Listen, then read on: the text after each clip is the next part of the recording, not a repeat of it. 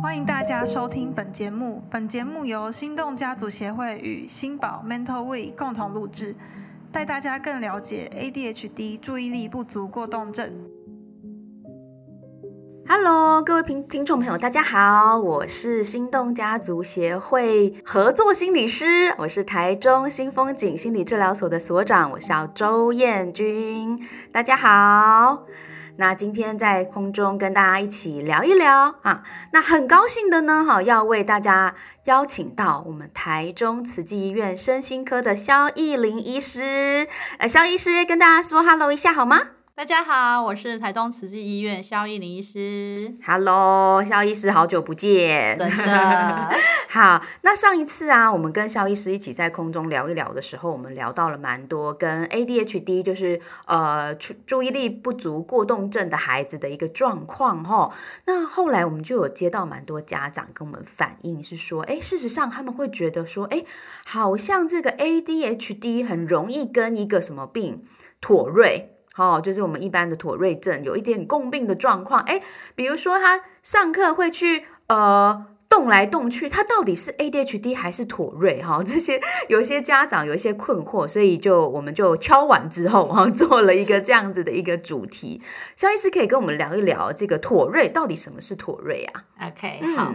确实哦，对，其实注意力不足过动症跟妥瑞氏症的共病，其实是相对于一般孩子来讲比较多的。就是指的是说，哎，注有注意力不足过重症的孩子，他们合并了土瑞氏症的部分，大概是一般孩子的甚至是十到二十倍以上这样。哦，真的，对，所以其实有注意力不足过重症孩童的家长，其实也会常常注意到，诶，孩子好像有类似这样的问题。那所以我们今天就来谈一谈什么是妥瑞的部分。好哦，呃，妥瑞的部分，其实哦，嗯，大家如果注意观察你身边的人或者是路上的行人哦，其实蛮多人，其实你可以注意到，其实有类似的状况。妥瑞它其实就是一种突然很快速，而且重复发生，不是那种就是规律节奏的动作或声音，有可能是动作哦，也有可能是声音。这个每一个字。都听得懂，但是加起来不知道什么意思哎。对怎怎么样？它是一个怎么样子的呃临床表现呢？啊，比方说有些孩子会就是眨眼睛，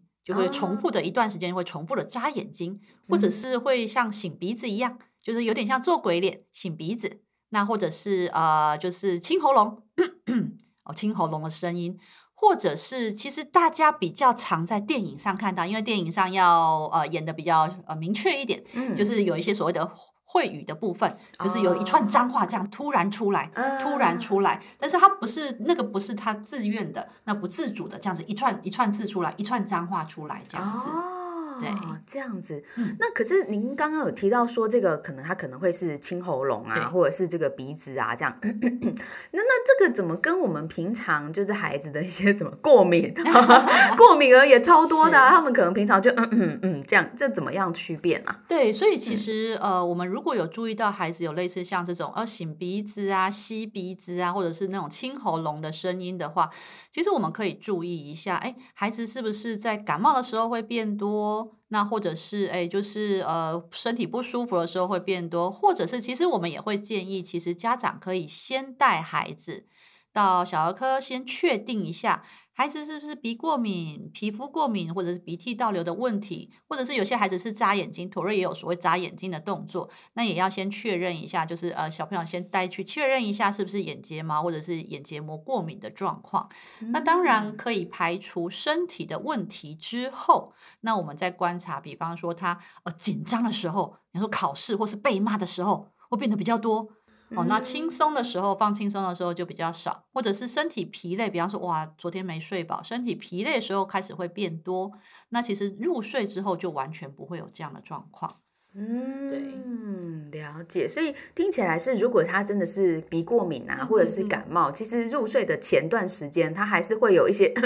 甚至是睡觉的时候可能会呼吸很大声啊，或者是这个你就感觉他有很明显的鼻塞的感觉。可是妥瑞的话，他可能在睡着之后就是没有了。对，就会消失了。哦，对，了解哦。那可是为什么就是这些这些妥瑞的孩子啊，就是他们怎么会这样子啊？嗯嗯嗯，嗯其实有很多因素了哈，但是我嗯们说，其实最根本是我们所谓的遗传性的因子，嗯呃，就是我们常说的体质的状态。呃，如果比方说呃父母亲有的话，或者是兄弟姐妹有的话，那当然其实孩子的比率就会这会偏多一点点。那其实我们嗯很多家长会跟我们，哎，就是我们来带来，然后讨论了之后，很多家长会爸爸后面的爸爸会突然说，哎，对，其实我小时候也有这样的状况，哎，哎，但是我觉得还好，哎，所以现在带小朋友来。看到这样这样的状况的时候，他其实会担心，但是他们也想要多了解这样，所以其实基因的因素、遗传的因素是多的。嗯，那会不会也有就是反而是就是您刚讲的是好像比较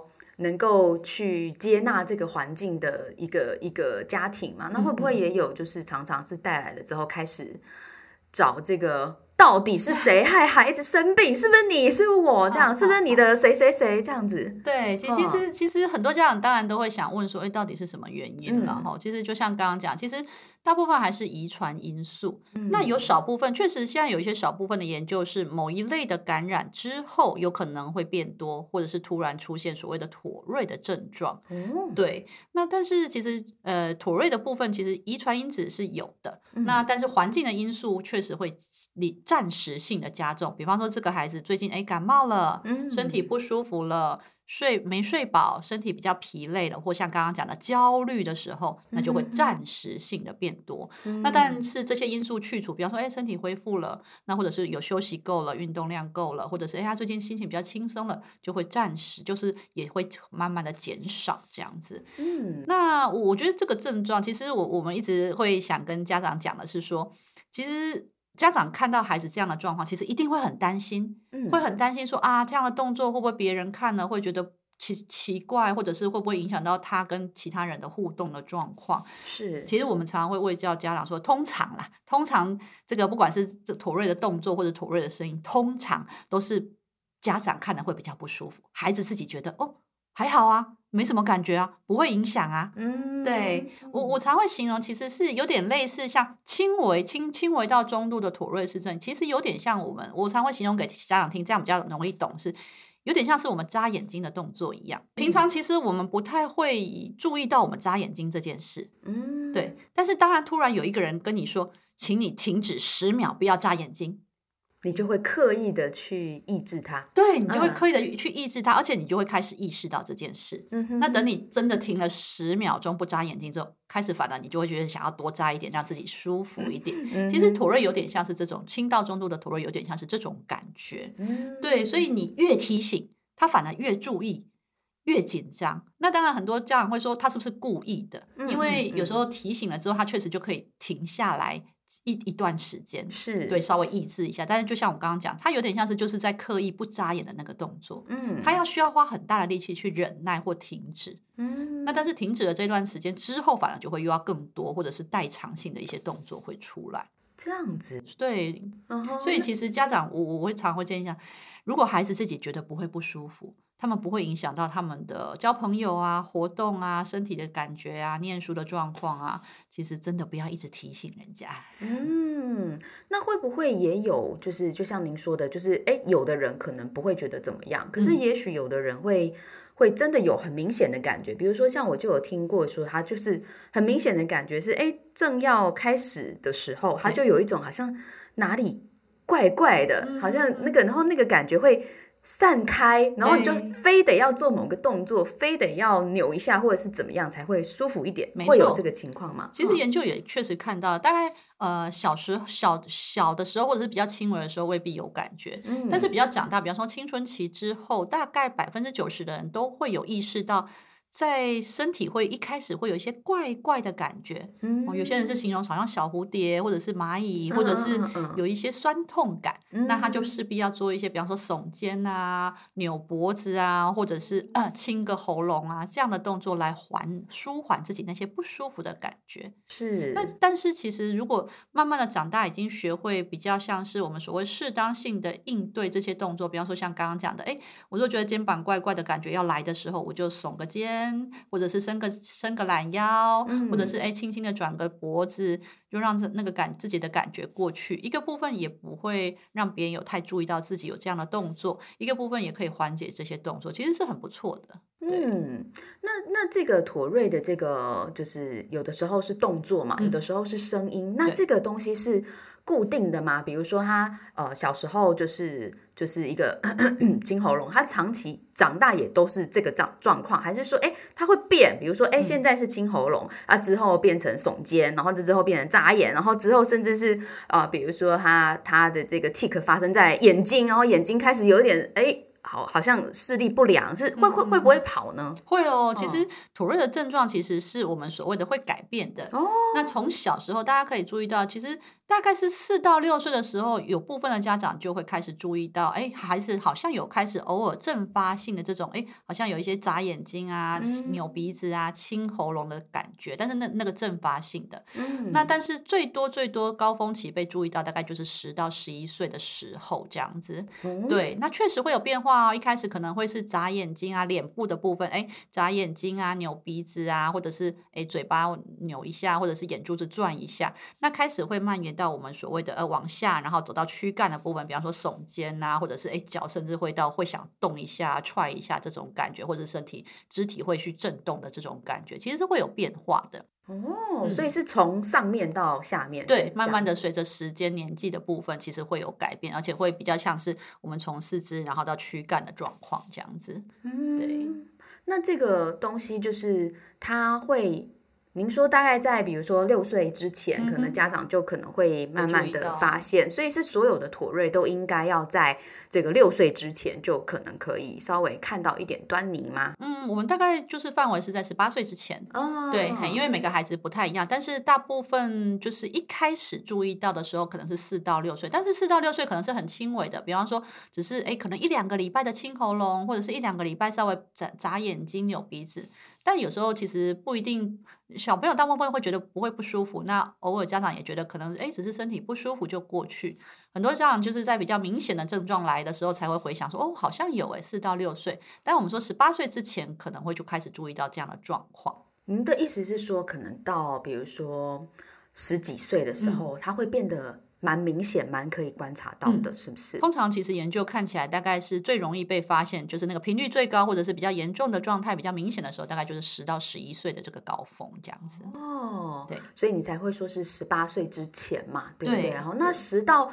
十一岁是高峰，那之后会会会下降吗？就是会、嗯就会又又又趋缓这样子吗？对，其实我要跟家长讲哦，其实如果是妥瑞氏症的话，你反而要其实要放轻松，是因为它完全不治疗，就是我们所谓的这个疾病的自然病程，完全不治疗、不处理的状态下，其实在满二十岁之后，大概我们说大概八到九成的症状就会自然解除。哦，这样子，对，所以它其实哦是一个很良性的神经发展的一个过程，这样子。哦，二十岁之后可能就会相对好很多对，了，几乎大部分的孩子，其实八到九成的孩子，其实就几乎没有这样的症状了。这样子，。对，那那可是他会像比如说。嗯，比如说我们都说 ADHD 如果不治疗，他可能会、呃，比如说在他的这个呃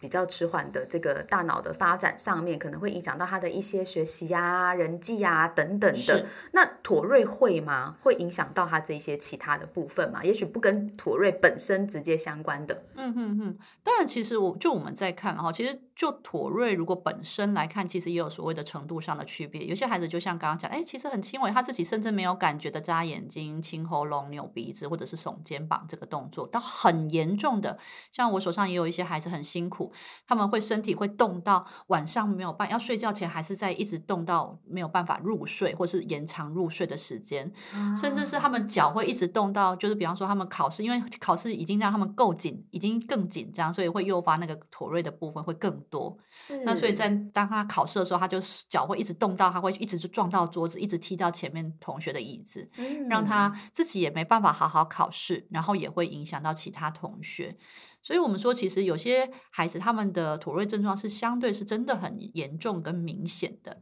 那当如果呃，我们说其实大部分然后我们说孩子如果自己诶觉得诶他自己的妥瑞的部分，不管是声音或动作，其实他觉得诶不会不舒服，不会造成他身体的不舒服，或者是不会造成他比方说交朋友啊啊、或者是上学啊学习的困难的话，那其实我们其实会喂教的是大家家长。老师、同嗯学还有社会大众，把其实请忽略他们的症状。其实他们就是一般的孩子，只是说他有这个动作，那就忽略他，好好的跟他相处。其实本来就是一般性的相处。那如果像刚刚讲的，有一些很严重的不舒服，比方说这些动作或声音已经会影响到他交朋友、嗯，学习。上课，甚至是身体的不舒服，比方说会动到哇，很酸痛的感觉。有些孩子会跟我形容那个严重的呃妥瑞氏症的部分，会跟我形容他会动到会觉得肢体会非常酸痛的时候，那确实我们有一些所谓的呃低剂量的少量的呃药物的部分，可以协助他们改善跟减缓妥瑞的症状。嗯，那那这样子以妥瑞来说，它大概。有多少的比例的孩子会有这个情况啊？嗯，大概一般来说，大概是学龄学龄中的孩子，大概学龄我们说学龄中的孩子就是呃呃十八岁之前的孩子，大概会有千分之一到千分之十。嗯，对。那其实啊，就像刚刚讲，其实很多在二十岁或甚至是青春期之后就改善，所以其实成人的比例大概是万分之四到五而已。哦，对，所以其实你大家会看到，其实我我相信家长很多一开始注意到会很担心啊，想说，哎，怎么一直动啊，怎么一直清喉咙，怎么一直就是眨眼睛啊，他是不是哪里不舒服？但就像前面讲的，其实它是一个自然历程，完全不治疗的状况下，其实八到九成的孩子二十岁之后就会自然减低，或是几乎完全消失了。哦，那听起来是还。还算蛮有希望的哦，对不对？其实是一个相对对，其实算是相相对是一个相对良性的状态。嗯，那那这样子，如果我们今天孩子有妥瑞，嗯，我们要看什么科啊？就是就是，他到底是是我们身心科吗？还是还是小小儿科？还是什么神经？外外科那那个那那要看什么科？是，但当然其实我们要排除很多因素了。比方说像一开始讲的，如果哎其实他小从小就有过敏的体质，嗯，那你又注意到哦最近可能是天气在变化，皮肤开始痒，开始流鼻水，那就是擤鼻子或者是眨眼睛的动作变多，清喉咙的变动作变多的话，当然可能还是要先排除是不是身体的问题，比方说过敏啊、鼻涕倒流，或者是像刚刚那些状况，嗯，或者是有一些比较更小，比方说你年纪很小的时候，一两岁的时候，甚至 baby 的时候，你就会发现他身体有一些不自主的震动、颤动的时候，是那可能还是要请小儿神经科医师评估一下，是不是一些神经性发展的问题，或者是有一些癫痫，或者是我们说有一些舞蹈症的状况。嗯，对。那所以如果哎，其实身体的状况都可以排除，像刚刚讲的，其实妥瑞氏症比较多是在四五岁的时候可能开始出现轻微，那慢慢的到十到十一岁到高峰。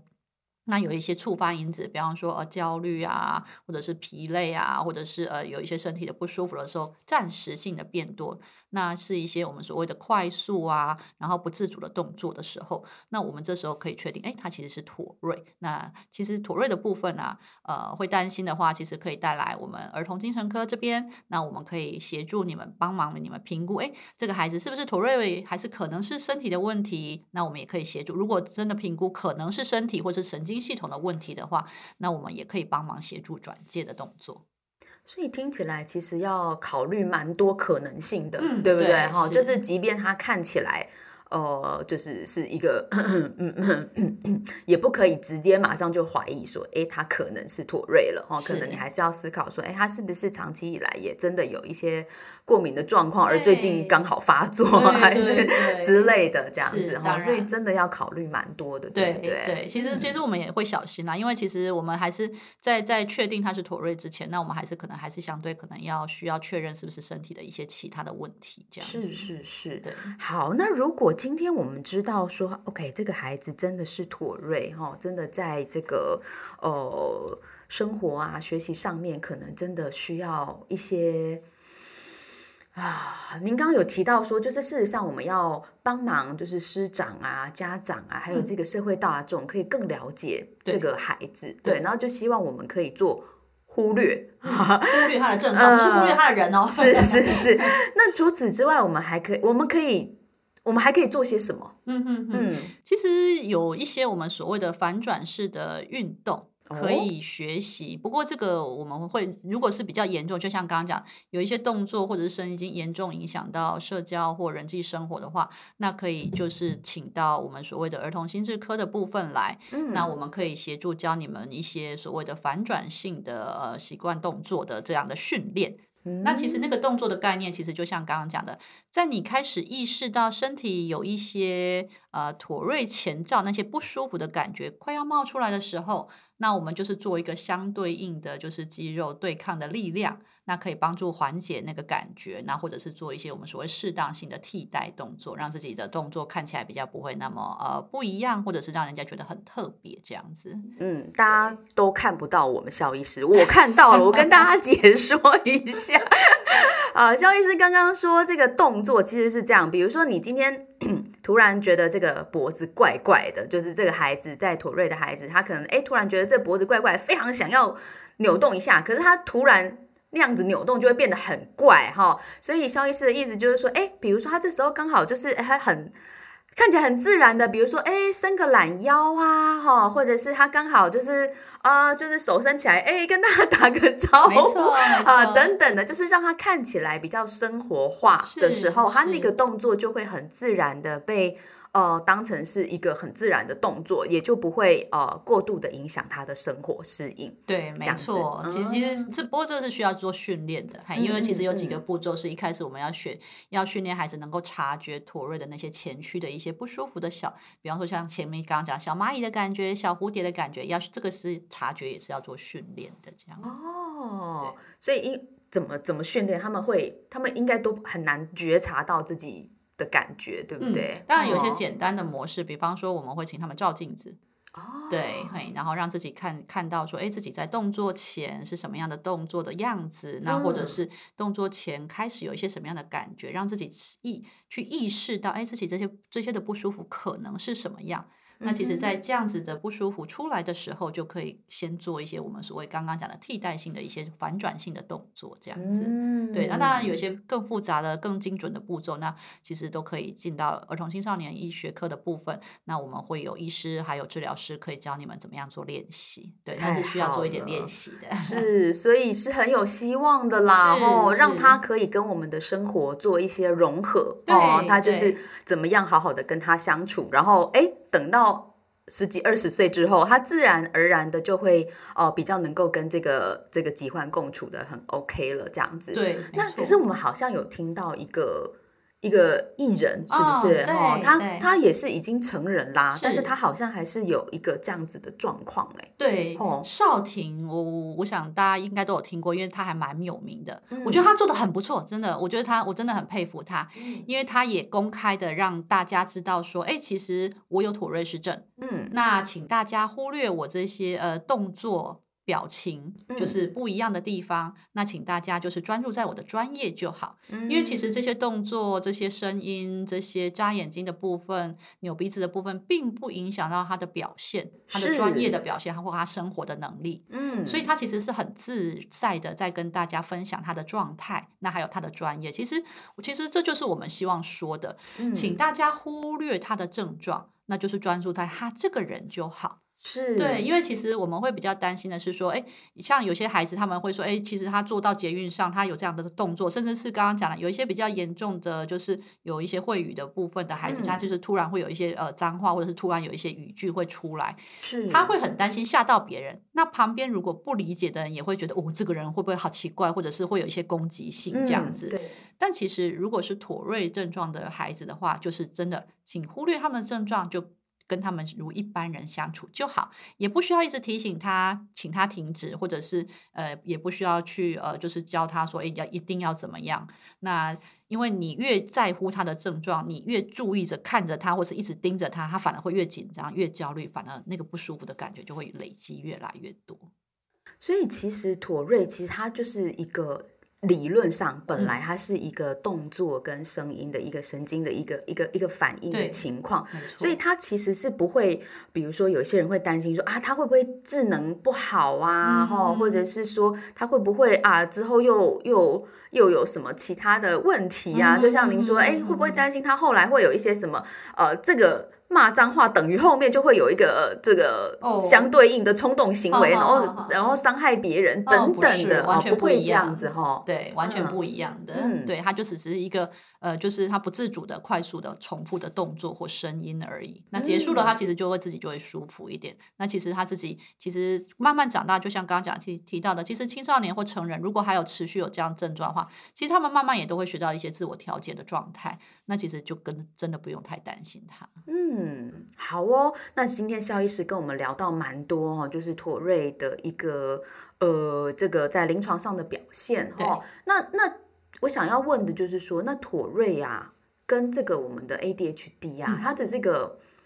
这个如果一起发生，嗯，会是什么样子？那它这个几率高吗？哎，对，嗯其实研究看起来，确实在注意力不足过动症的孩子身上，大概会有百分之一的比例有妥瑞氏症。所以相对哦。比一般的，像刚刚讲的，哎，就是千分之千分之一到千分之十的比率，相对是高一点，没有错。是是是，那确实在用，比方说治疗注意力不足过动症的呃药物，有可能会暂时的增加妥瑞的症状跟严重度。啊，对。那但是这种增加其实都可以，比方说调整剂量，或者是替换用一些其他种类的药物来减少这样子诱发妥瑞增加的状况。哦，那我觉得对这点很重要，因为嗯也许有一些家长会担心说，哇，完了，我这个吃了 ADHD 的药之后，嗯结果反而让妥瑞更严重，完了完了，不可以吃，不可以吃哈、反而就会有呃，就是其他的担心啦会。那肖医师的意思是说，事实上我们可以再来回诊哈、讨论说，那怎么样才是更适合孩子的剂量？没错，其实是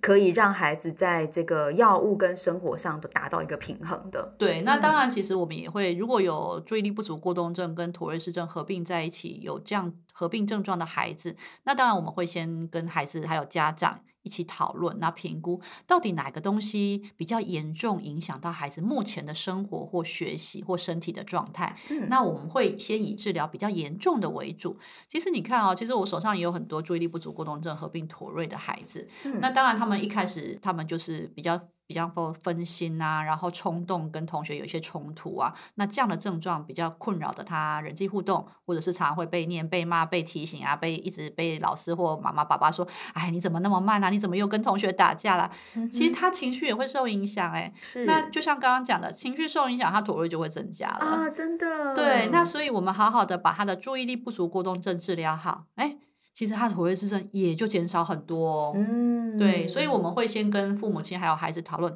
哪个部分受对你来讲受影响比较大，或者是困扰比较多，那我们就先来处理那个部分。那比较严重的部分处理好，另外一个问题也许就可以相对的也会缓解哦。嗯，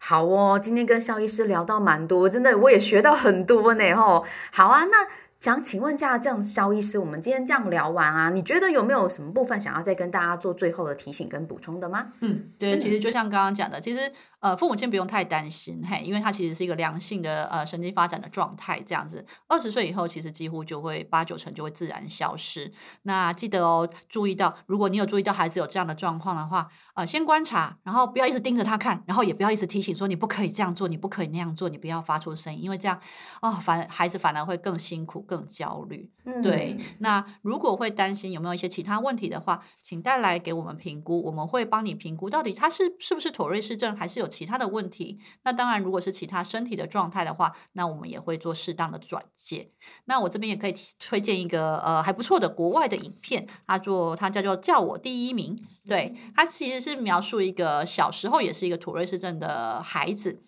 那他在班上其实也会发出一些声音啊或动作，影响到全班。那全班同学一开始也是对他不理解，怎么这个孩子怎么上课老是发出怪声，老是做一些奇怪的动作这样子。那但是他遇到一个很很棒的校长哦，很理解他的校长，他就请这个孩子哎上台去分享，跟大家全校的人分享。我是妥瑞氏症的患者，那因为我有妥瑞氏症，所以我才有这样的动作跟声音，不是我故意的，我也不是奇怪的人。那让全校的人都理解，诶，有这样的疾病，那有这样的有什么样的方法来帮助他，就是诶忽略他的症状，好好跟他相处。那后来这个人其实是真神真事改编的电影，这个人也当了很有名的老师哦。对，那他成年之后还是有这样的妥瑞氏症状，但是他很好的展示了，就像刚刚少婷的呃艺人，诶他也嗯是很好的展示了其实我有这样的状况，但是我不影响到这个症状，不影响到我的生活、我的专业，那其实就是很棒的状态。真的，其实我们都很希望孩子能够接纳自己，然后就是呃，就是能够觉得说，哎，我我我喜欢我自己这个状态，哦对很重要那所以。的确也有可能，有时候会有社会环境的不理解哦，所以这时候其实就是我们大家要一起来努力的哦，的让这个社会可以有更多的同理跟温暖的部分。哦没错，好的，今天非常谢谢大家的收听哦。那我们心动家族协会今天很高兴，真的就是邀请到这个慈济医院的这个肖叶林医师来跟我们大家聊关于这个妥瑞症的部分。好，那如果下一次大家还有想要听什么呢？可以再跟我们许愿哦。好，那我们今天的节目就先到这里，那就先跟大家说拜拜喽，拜拜，拜拜。